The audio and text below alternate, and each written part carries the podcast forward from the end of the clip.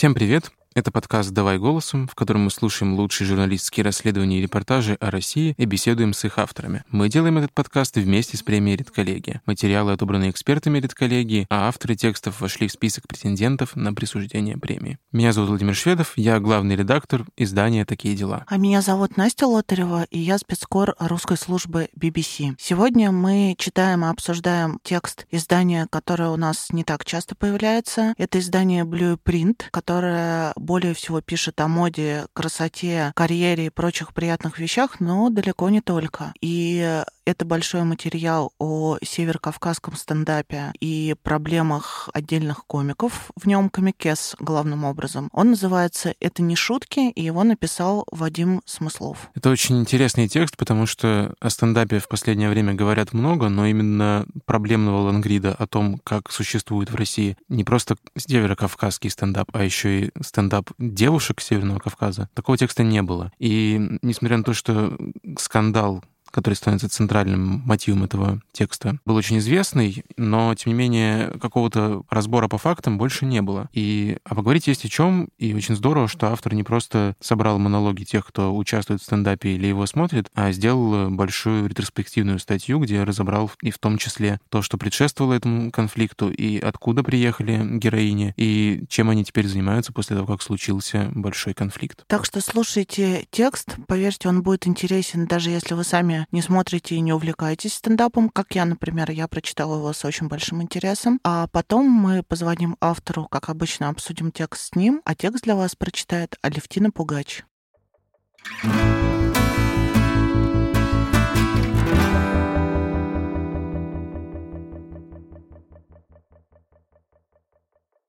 В октябре комикесса из Северной Осетии Арианна Лалаева получила тысячи сообщений с угрозами о расправе. Причина — шутка об осетинском пироге, озвученная стендапером Сашей Ни в присутствии Лалаевой на фестивале Roast Battle в 2020 году. Лалаева не знала об этих шутках заранее, но вину за них взяла на себя. Вскоре после начала травли Камикесса записала в Инстаграме видеообращение с извинениями, но в искренность ее слов не поверили. Тогда последовало новое видео. В нем Лалаева, не сдерживая слез, сообщала, что с ней серьезно поговорили и она осознала весь масштаб трагедии и уровень колоссального урона, который нанесла зрителям. Вскоре девушка и вовсе удалила свою страницу в соцсети. Но эта история не только про Ариану. Похоже, травля Камикесы может сказаться на карьере и других стендаперок, появляющихся на Северном Кавказе, несмотря на патриархальный уклад. Шутка о пирогах разделила жизнь многих из них на «до» и «после». Саида Делок, комикесса из Нальчика, Ждала ответа от креативной команды шоу Comedy Battle на ТНТ. Делок беспокоила, как ее шутки воспримут на родине. Она выросла в Кабардино-Балкарии, и шутить об этих местах было для нее так же естественно, как слышать и понимать язык этих мест. Кастинг прошел удачно, оставалось дождаться дня съемок. «Саида, не переживай, все будет хорошо». Это сообщение она получила в октябре от другого комика, осетинки Арианы Лалаевой. В Москве у Лалаевой была репутация самой успешной комикессы Северного Кавказа. В 2018 году она впервые попала на ТНТ на программу «Открытый микрофон», затем оказалась в эфире шоу Comedy Battle и была приглашена в проект Сергея Светлакова и Александра Незлобина «Стендап Underground». Но уже после первых эфиров на меня обрушился шквал негатива со стороны людей из Осетии, вспоминала Лалаева. Три года назад она впервые стала героиней инстаграм-аккаунта позор Осетии, опубликовавшего эпизод выступления Арианны из шоу «Открытый микрофон». Там она рассказывала о своем первом лифчике. И за эту шутку консервативные зрители требовали от нее извинений. Но скоро всем стало плевать, продолжает Лалаева. Про меня забывали, потому что каждый день появлялись все новые позоры Осетии. Скажем, девушка на шоу песни, выступавшая в коротких шортах. И эти же люди накинулись на нее. С какой-то стороны мне даже стало обидно. Эй, что, меня вам теперь мало? Свою позицию Лалаева транслировала теперь в сообщениях к Делок. «Саида, негативная реакция будет сто процентов. Все будет нормально». А уже через сутки связаться с Лалаевой стало практически невозможно. Абариане снова вспомнил аккаунт «Позор Осетии». На сей раз в сети был опубликован эпизод шоу «Рост Баттл» с Лалаевой и комиком Сашей Ни. Смысл батла, организованного в Москве фестивалем комедии «Панчлайн», в том, что участники по очереди прожаривают друг друга шутками, о которых противники не знают заранее. Выступление Лалаевой и Ни датировано 2020 годом и в числе шуток Ни упоминает осетинский пирог. У Арианы между ног осетинский пирог с рваным мясом, вот что он сказал. Видео разлетелось по сети, и вскоре о нем узнали осетинские блогеры. Мне прислали ролик об одной девушке, которая взяла и просто растоптала нашу нацию. Это выдержка из реакции на батл блогера под ником Банскай Тайм. Меня, моих родных, родственников, всех осетин. И я не мог не поделиться этим видео с вами. В случае с другими народами головы этих ребят уже бы полетели с плеч. Ариана не знала о подготовленных ни шутках, но дело это не меняло. Реакцию Банскай Тайм посмотрели более 121 тысячи раз, и из Инстаграма Лалаева стремительно попала в сводки новостей. Стендап-комики умудрились оскорбить целый народ. Так назывался сюжет на канале «Россия-24». Аудитория закипала. Осетинский пирог, олицетворяющий представление осетин о мироздании, стал частью пошлой шутки. А осетинка тем временем молча стояла рядом с обидчиком. Следом на ролик обратили внимание в Стырный Хас, общественном движении осетин, руководители которого отправились искать мать и бабушку Камикес, живущих во Владикавказе. По словам Руслана Кучиева, представителя Стырных ас, после беседы с ним бабушка Лалаевой была готова встать на колени и просить прощения у всего осетинского народа. Что касается самой Арианы, ее знакомая утверждает, что неизвестные люди искали девушку в Москве, и что Лалаева получила тысячи сообщений с угрозами смерти, после чего девушка приняла решение опубликовать ролики с извинениями и на время притаиться. В Осетии были и те, кто поддержал Лалаеву. Корреспондент коммерсанта в Северной Осетии Заур Фарниев писал, «Наше общество готово мириться с чем угодно, с любой несправедливостью, если эту несправедливость творят те, кто у власти, кто богаче, кто наглее. Вспоминают о чести и национальной гордости лишь тогда, когда унижать и проклинать безопасно. О, вот тогда мы раскрываемся в полной мере, во всей своей красе, потому что ничего не грозит. Главред газеты «Свободный взгляд» Мадина Сагеева писала у себя в Фейсбуке Лидер Стырнихас считает, что Ариана должна была врезать по физиономии идиоту, хайпующему на ее унижении. А что, так можно? Женщина-осетинка может врезать по физиономии мужчине за оскорбление? Еще один комик, выросший на Кавказе, говорит на условиях анонимности. Публично я могу заявить, что выразил поддержку Ариане в Инстаграме с точки зрения милосердия. У каждого должен быть второй шанс. И ребята просто совершили глупость. Но я не могу открыто заявлять, что в этих шутках нет ничего ужасного. Потому что понимаю, какие проблемы это может для меня вызвать. Травля не прекращалась, и 19 октября Ариана Лалаева удалила свою страницу в Инстаграме. На запрос об интервью, направленный ей по почте, Лалаева не ответила. Так поступил и Ни. Ксения Севастьянова, организатор «Рост Баттл», в рамках которого проходило выступление юмористов, также воздержалась от комментариев, сославшись на занятость. Тимур Каргинов, первый осетин на федеральной стендап-сцене, член жюри открытого микрофона, не посчитал нужным говорить о травле девушки. В среде комиков о таких историях не принято распространяться, рассказал один из стендаперов, приближенных к ТНТ. Чем быстрее они забудутся, тем быстрее жертва окажется в безопасности и тем меньше проблем будет у каналов и фестивалей. Но жертв в этой истории больше, чем кажется на первый взгляд. Найка Казиева с 10 лет мечтала выступать на сцене в качестве комика. Она родилась и выросла в Дагестане и все детство провела с Comedy Club. Найка вспоминает, когда родители засыпали, она включала юмористические передачи, устанавливала громкость на единицу и, прижавшись ухом к колонке на допотопном телевизоре и уткнувшись ртом в подушку, хихикала над шутками первых резидентов. Мне очень хотелось выходить на сцену и смешить людей. Очень. Но я никогда не думала, что смогу приблизиться к этому, объясняет Найка. Потому что я и представить не могла, будто когда-нибудь уеду из Дагестана. Другой преградой между ней и юмором была религия, но в какой-то момент я нашла баланс, добавляет девушка. Я поняла, что сцена и юмор никоим образом не мешают моей вере. Поступив в педагогический институт в Махачкале, Казиева попала в студенческую команду КВН, а затем, перебравшись в Москву, в театральный институт имени Бориса Щукина. Стала играть за сборную Дагестана в высшей лиге КВН. В 2014 году она стала первой девушкой, выступившей со стендапом в Махачкале на фестивале «Чепуха». Правда, вместо слова «стендап» тогда использовалось слово «монолог». Я дважды выступала со стендапом в Дагестане, но делала это неумело и интуитивно, вспоминает Казиева. Я не знала законов существования на сцене, но при этом у меня всегда была внутренняя цензура. Не забывай, откуда ты пришел. Когда я выходила на сцену, это должно было быть ясно по моему поведению и потому, что я говорила. Уже в Москве она, как и Лалаева, участвовала в прожарке «Рост Баттл», хотела раскрепоститься. И парень, с которым у нас был баттл, сам написал мне сообщение. «Найка, ты у нас девушка из Дагестана. О чем мне лучше не ошутить?» Раз я на это пошла, то не могла сказать ему «так, идем по списку». Вот тут ты рот закрываешь, тут тоже, и вообще лучше помолчи, а я выговорюсь. Единственное, о чем я попросила, мы не трогаем мое происхождение и мою семью. Во время учебы в институте юмор пришлось поставить на паузу, но, выпустившись из театрального, Казиева решила вернуться в стендап. На фестивале открытого микрофона ее заметили редакторы ТНТ и пригласили в телевизионную версию шоу. И с октября Найка Казиева уже читала шутки перед Нурланом Сабуровым, Алексеем Щербаковым, Юлией Ахмедовой и Иваном Абрамовым. «Я пришла на программу с посылом «Разрушить стереотипы дагестанцев», — говорит Найка. Мне хотелось продемонстрировать, что мы веселый народ, мы умеем смеяться, и юмор — это часть нашей культуры. Найка шутила о роли дяди на дагестанской свадьбе, о том, как работала аниматором в детской стоматологической клинике в Москве и представлялась феей, которая прилетела за зубами из Дагестана.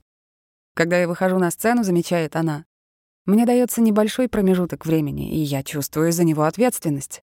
Для меня юмор и ответственность — это неразрывно связанные вещи. Я не могу избавиться от рамок, культуры, поведения, которые перед собой ставлю, и просто сказать «ребята, я никому ничего не должна». Нет, я должна. Я считаю, что каждому человеку нужны эти рамки. Тогда мы будем ни на кого не похожи. Будем индивидуальны. Если я открою для себя все темы, чем я буду отличаться от остальных? Казеева не прошла во второй тур открытого микрофона, но такой цели у нее и не было, потому что не было шуток для будущих выступлений. Теперь она готовится к следующему сезону шоу, пишет шутки и участвует в технических выступлениях в московских клубах. На одном из них она и узнала о травле Лалаевой. Казиева должна была выходить на сцену, когда увидела ролик, в котором Камикеса из Осетии плачет. «У меня случилась паническая атака», — говорит Найка. Я подошла к организаторам, попросила прощения и сказала, что не могу подняться на сцену. Я не знакома с Арианой лично и боюсь представить, что она чувствует. Каждый может ошибиться, и нельзя за это людей казнить. Но была и другая причина.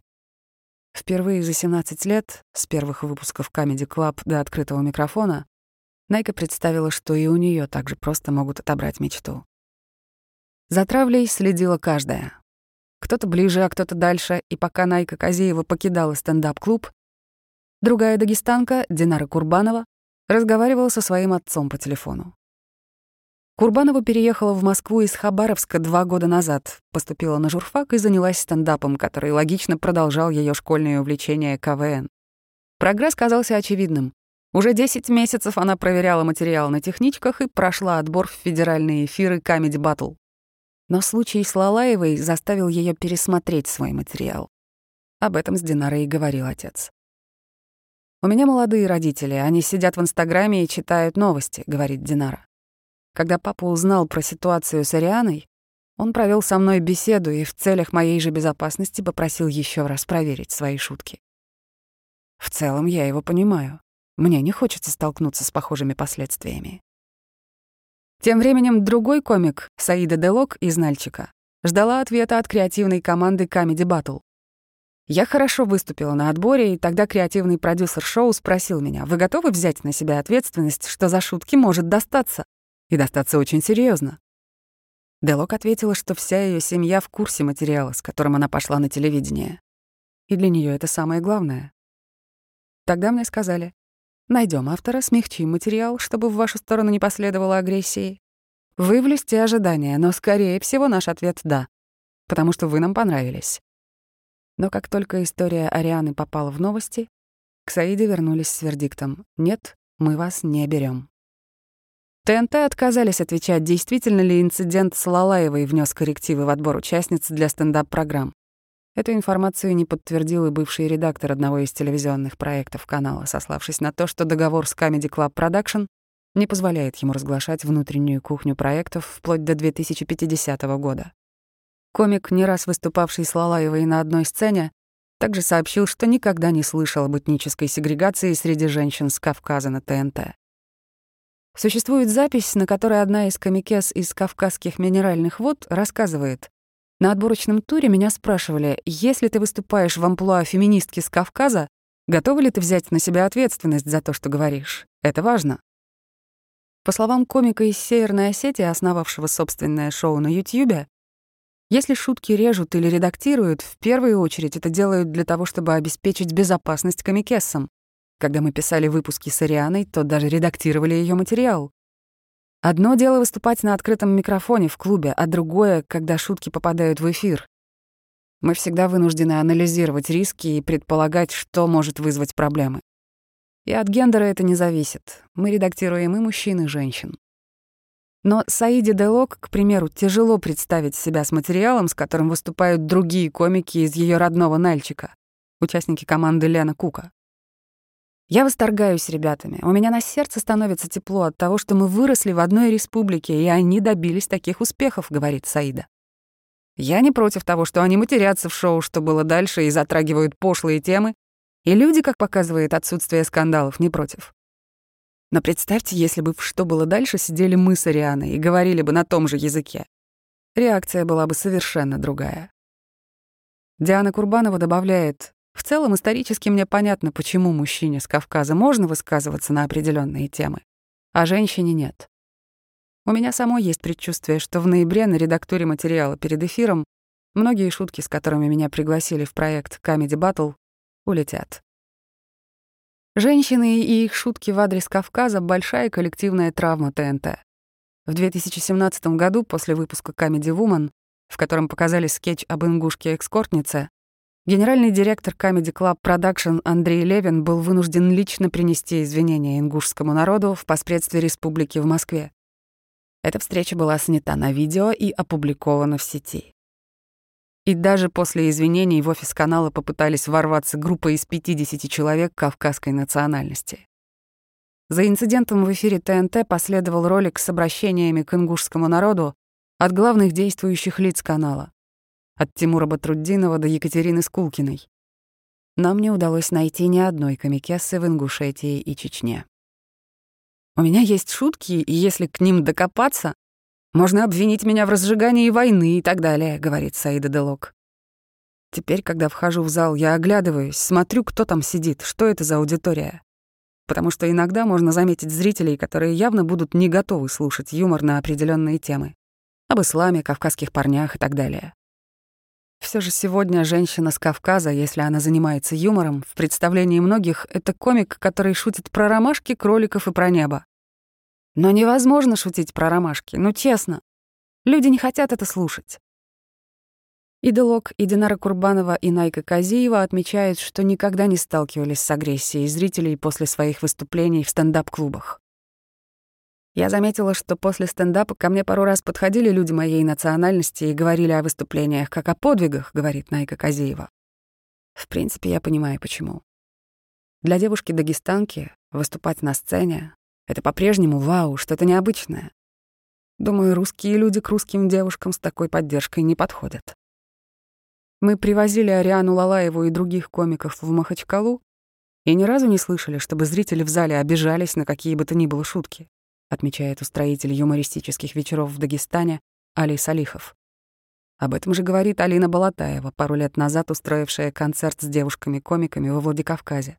Все прошло замечательно. Как по мне, если в действиях, в творчестве нет прямой агитации и призывов, все хорошо, вы никому не мешаете, добавляет Салихов. Это, наверное, немного по-российски, где-то стерпеть, пытаться везде залатать дыры. Но мне кажется, это верный подход. Как объяснить иначе? Когда все стоят в пробке и сигналят, пробка от этого не рассасывается. А мы сигналим и сигналим. И только раздражаем друг друга. Буллинг и скандалы рождаются лишь тогда, когда стендап попадает на глаза тех, кто не знает о стендапе. И это не люди в залах, а люди в сети. После инцидента с Comedy Woman а затем травли и драка Мерзализаде и Арианы Лалаевой в Телеграме создали канал «Стоп Травля», в котором появляются ссылки на публикации и аккаунты, разжигающие ненависть к комикам. «Теперь это наш основной способ защиты», — отмечает Динара Курбанова. «Переходить по ссылкам на публикации и каналы и жаловаться на них». Блогер, речь о котором пойдет дальше, просил не озвучивать его имя в этом тексте. В начале октября с его перепоста новости из аккаунта «Позор Осетии» об инциденте с Лалаевой узнали сначала во Владикавказе, затем во всей стране. После опубликованной записи с извинением блогер удалил со своей страницы все посты, посвященные Лалаевой и Ни. «Я пообещал это маме и бабушке Арианы», — говорит блогер. «Я виделся с ними, и мне было искренне их жаль. Но они сами виноваты во всем, что произошло, что поощряли все ее действия. Не объясняли, что позволительно осетинской девушке, а что нет. И, выходит, теперь получили обратку. Плюс старшие сказали мне, что вопрос закрыт. Лалаева извинилась, раскаялась, поняла, что неправильно повела себя по отношению к Осетии с этими шутками. Блогер говорит, что удалил эти записи еще и потому, что некоторые жители республики даже поехали искать Ариану. Про этого парня, Сашу Ни, вообще говорили, что привезут его голову к нам сюда, в Осетию. Все очень жестко вышло. Я понимал, что либо с ней, либо с ним что-нибудь случится. Люди поехали именно убивать. И, конечно, если бы с ними что-нибудь произошло, все остановилось бы на мне. Люди сказали бы, это спровоцировал ты. Отчасти мне было ее жаль. Сейчас Лалаева находится в безопасности. Она не отвечает на сообщения и звонки и не выходит из дома. Все ее запланированные выступления отменены из-за угроз, поступающих в адрес комикессы и организаторов стендапов. Когда девушка сможет снова появиться на публике, неизвестно.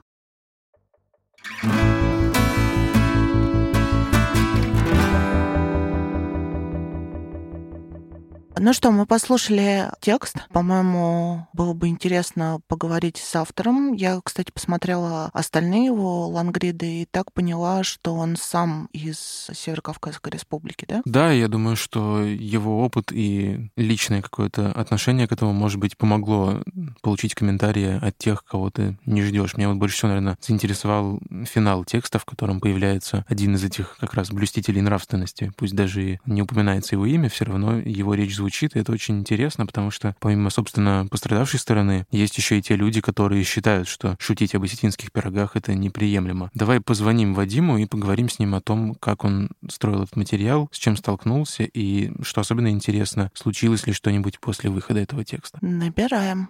Привет, Вадим. Привет, Настя. Здравствуйте, Вадим. Привет, Вова. Вы знаете, я прочитал текст с огромным интересом, при том, что я не посмотрела, по-моему, в своей жизни ни одного стендапа, серьезно, и подумала, что в 90% случаев такого текста редакция просто фигакнула бы монологи комикес, именно не какой-то там фичер, как вы сделали. Но помимо того, что это в принципе хорошо, кажется, что тут это было бы и невозможно, потому что героиня, из-за которой все началось, не может разговаривать, да, и она полностью закрыта для какого-то общения. Да, совершенно не выходит на связь. Я не представляю, что сейчас с ней происходит, где она. В Москве или она в Петербурге, вернулась к родителям в Осетию, ничего не ясно. А как искали? Я писал ей, я общался с ее знакомыми, с ее подругами, с которыми она общалась за сутки до того, как э, случилось второе видео. Это вот самое знаменитое, на котором она плачет, извиняется. Перед, э, перед зрителями, перед слушателями общался с ее близкой подругой, не связанной с кавказским стендапом, просто девушкой из комедий-тусовки в Москве. Они все говорят о том, что Ариана решила взять паузу, она хочет, чтобы все подутихло, и поэтому они, в принципе, все опасались говорить со мной, потому что в стендап-тусовке это есть, это прописано в тексте, и бытует такое мнение, что чем меньше ты говоришь, тем меньше проблем возникнет у человека, на которого обрушился какой-то буллинг или травля. То есть тебя быстрее просто забывают? Да, да, да. Вадим, скажите, а вот э, у вас так все концентрируется вокруг Северной Осетии и Дагестана, и вы упоминаете, что вот в Ингушетии, Чечне вообще стендапа нет никакого. Именно в Северной Осетии и в Дагестане стендап, ну, пусть в таких сложных условиях, но все таки развивается, а в других э, республиках Северного Кавказа как-то все не очень так? А, ну, выходит, что так. Я общался с ребятами, которые занимаются стендапом, организацией мероприятий в Осетии, в Кабардино-Балкарии, в Минеральных водах. Дагестане, и они сказали мне, что нет девушек в стендапе в Ингушетии в Чечне, есть парни стендаперы, они, по-моему, даже выступают на каких-то федеральных шоу вроде «Открытого микрофона», но Ни одно имя девушки не назвали, хотя была какая-то девушка, правда, не ясно, из какой она Кавказской республики, на одном из открытых микрофонов, это не телешоу, а просто какой-то концерт в Москве. Она выступала в хиджабе, все очень удивились, вот, но выступила довольно плохо, и никто даже не знает, как ее зовут. А, из таких не знаю вообще корректно ли это, но условно радикально мусульманских республик э, девушек-стендаперов известных или вообще существующих, известных мне, нет. А вы случайно не видели, как проходит в каких-то из республик, где есть этот стендап выступление? Мне стало сразу интересно, как это выглядит в клубе. Ну, условно, я не знаю, могут бутылку кинуть в девушку, которая вышла на сцену в Махачкале? Я общался с девушками, которые выступали на сцене в Махачкале. Это как раз Найка Казиева из текста. С девушками, которые выступали в Осетию, в Владикавказе, они приезжали из Москвы, это были не остинки, вот, и мне рассказывали организаторы этих мероприятий, что все проходило дико мирно, а, не было какой-то негативной реакции, все смеялись, и проблемы с шутками начинаются не в зале, где проходит стендап, а после того, как стендап заканчивается, видео попадает в сеть. То есть туда приходят люди готовые это слушать. Ну там, да, вот есть интересный мотив, э, что одна из героинь говорит, после того, как она выступила с материалом, к ней подходят ее земляки и, наоборот, выражают респект, поддержку. И получается, что есть какой-то комьюнити вокруг этого стендапа, внутри которого на самом деле лояльно относятся. Да, да, и вообще очень сложно было Э, искать героев для этого текста. Даже ребят, которые занимаются организацией стендапа, скажем, в Махачкале, они не хотели со мной разговаривать и, в принципе, не хотели общаться с журналистами. Вот какая-то, мне кажется, большая коллективная кавказская травма, не доверять каким-то федеральным СМИ. А я с ней столкнулся еще, когда писал большой материал про мастерскую Сакурова в Нальчике. Угу. Ребята очень негативно вспоминают опыт, скажем, недавний, который был у них с командой редакции. Когда ребята из редакции приехали в Махачкалу, они приезжали в Нальчик снимать фильм, как они объясняли, о поп-культуре на Северном Кавказе. Вот, а потом э, вышел фильм, называющийся «Кавказские пленницы», о том, как тяжело как воруют девушек на Кавказе, про женское обрезание, все в этом духе, с нарезанными кусками, цитатами героев, вставленных то сюда, то туда. И герои вообще не поняли, в чем участвовали. Им обещали одно, получилось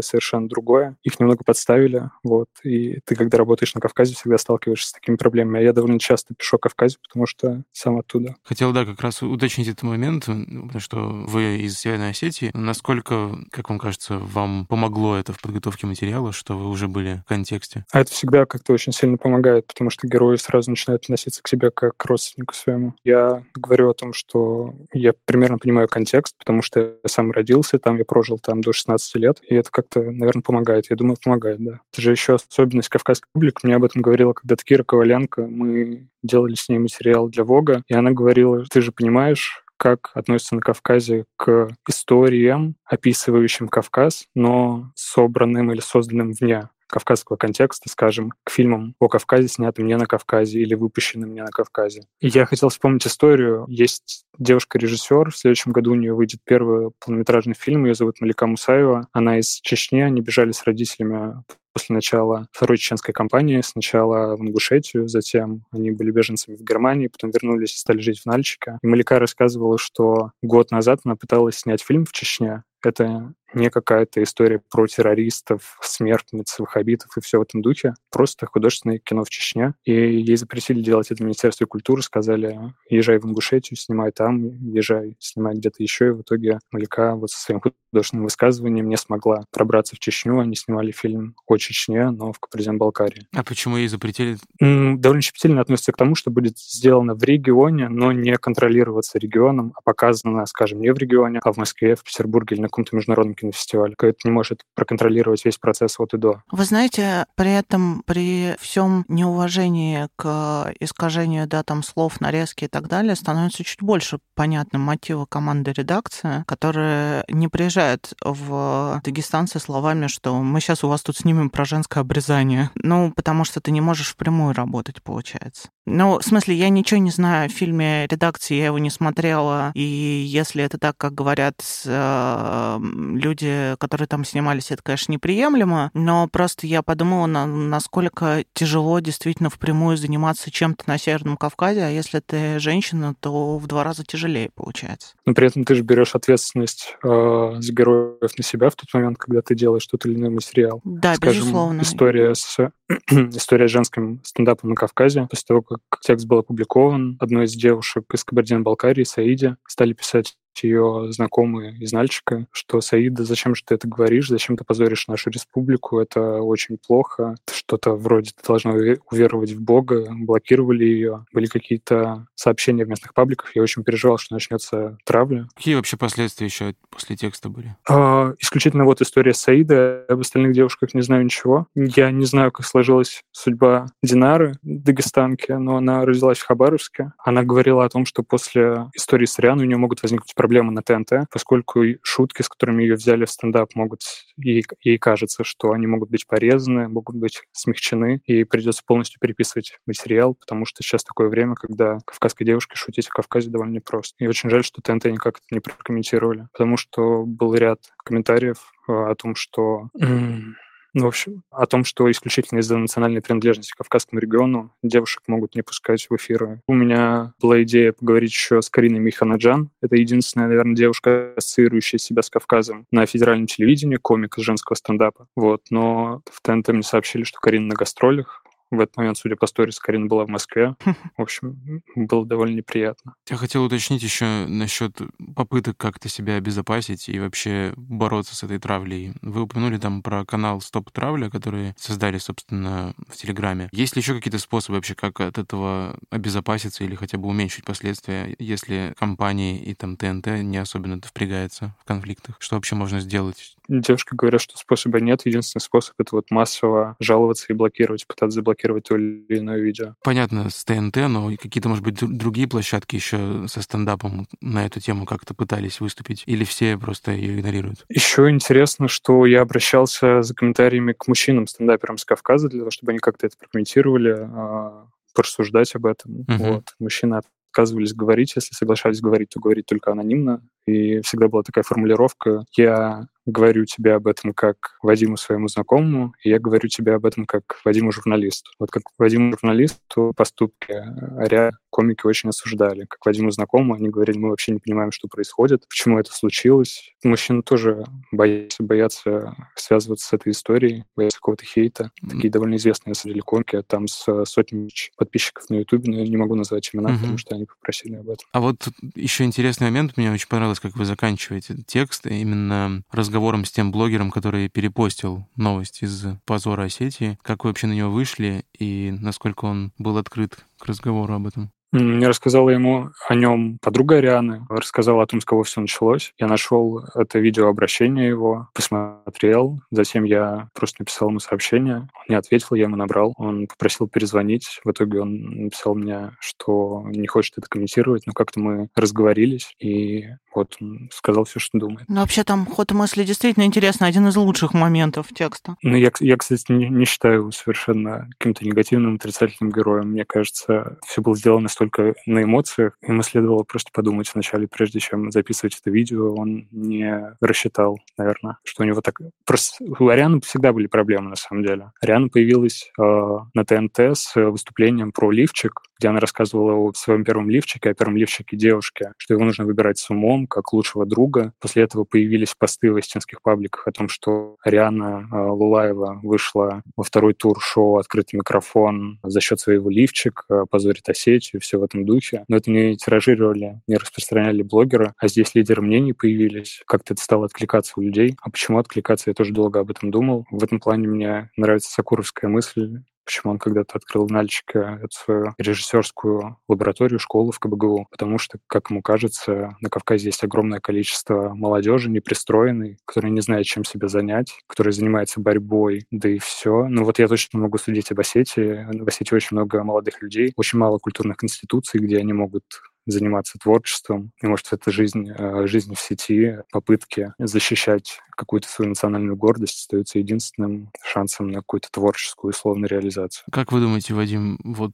сейчас есть ли шанс, что когда все это уляжется, Ариана спокойно вернется и сможет все-таки снова в стендапе выступать? Вообще даже не представляю. Мне говорили знакомые Арианы, что им всегда казалось, что Ариану все очень-очень любят любят прям вообще все. После того, как она снялась шоу «Слабое звено», где заняла второе место, а, там были сотни тысяч комментариев о том, какая Риана душ, какая она молодец, как жаль, что она не победила, но ведь она такая миленькая. Не знаю, мне тяжело представить, как она вернется в Осетию, например, сейчас. Когда вышел текст, я сам был в Осетии, и мне самому было немного не по себе. Ну, будем надеяться, что все у нее будет хорошо, потому что это действительно какая-то адская история, что об этом как-то побыстрее забудут, раз уж так это работает. При этом девушки говорят, что они ощущают себя в стендапе как таких неких экспонатов, что на девушек с Кавказа они настолько уникальны, настолько интересны, настолько они в новинку, что они очень привлекают внимание креативных команд проектов. Вот, но после истории с Рианной это все немного изменилось, что их одну за другой приглашали на различные съемки, на различные кастинги, а потом случилось, случился этот конфликт. И теперь самоцензура уже включается еще до того, как вообще что-то началось, правильно? Да, об этом же говорила девушка из «Минеральных вод». Она, как и Саида, ходила на кастинг шоу «Открытый микрофон», или это был Comedy Battle, я уже точно не вспомню. И ей тоже задавали вопрос, если ты феминистка с Кавказа. Готова ли ты взять на себя ответственность за то, что ты говоришь? Мы, твое выступление нам понравилось, но ты пока в списке ожиданий, нам нужно переговорить друг с другом, обсудить с руководством. Кстати, пока вы разговаривали, посмотрела, что инстаграм-профиль Саши Ни, который вообще не осетин, и тоже извинился, тоже до сих пор удален. То есть тоже, видимо, сидит и ждет, пока всех немножко отпустят как говорил мне блогер, который начал травлю Рианы, то есть это очень страшно. Люди действительно выискивали их в Москве, и в пабликах, в телеграм-каналах писали, что в Осетию привезут голову Сашини. То есть тут история шла просто про жизнь и смерть, и это очень жутко. И я не знаю, на самом деле, удалила ли Риана Инстаграм, об этом не знают и ее какие-то приятели, или же его просто заблокировали какие-то хейтеры, например, очень э, множество раз пожаловались. Инстаграм оказался заблокирован. То же самое и с Сашей Спасибо вам большое и за текст, и за то, что с нами поговорили. Будем ждать ваших новых лангридов, Вадим. Спасибо. Хорошего вечера. До свидания.